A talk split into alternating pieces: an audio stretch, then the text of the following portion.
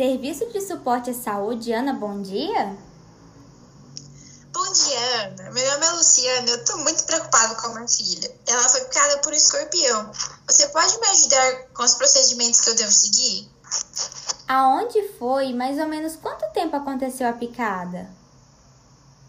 Ela foi picada pelo escorpião no pé direito há cerca de mais ou menos 15 minutos. Você poderia me falar o nome dela e passar o telefone, por favor?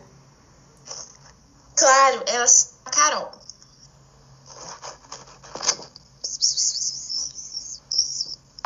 Alô? Oi, Carol, bom dia.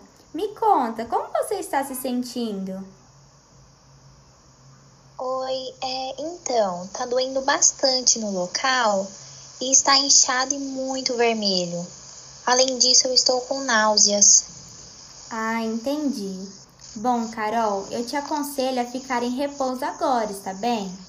Você sabe me dizer aonde na sua casa você foi picada?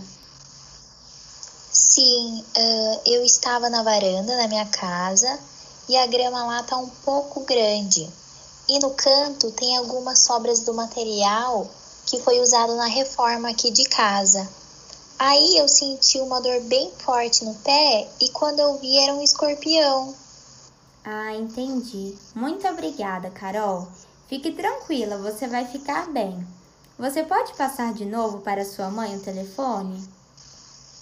Obrigada, eu passo sim. Oi, Luciana. Então, após essa ligação, você precisa ligar para emergência. Enquanto ela não chega, mantenha a Carol em repouso, está bem?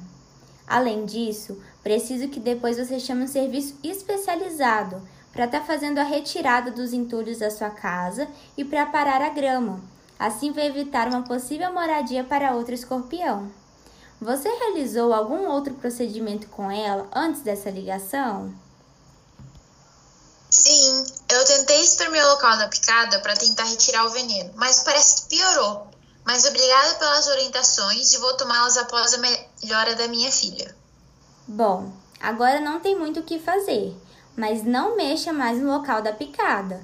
Nem coloque gelo ou qualquer tipo de pomada na intenção de diminuir o inchaço ou vermelhidão.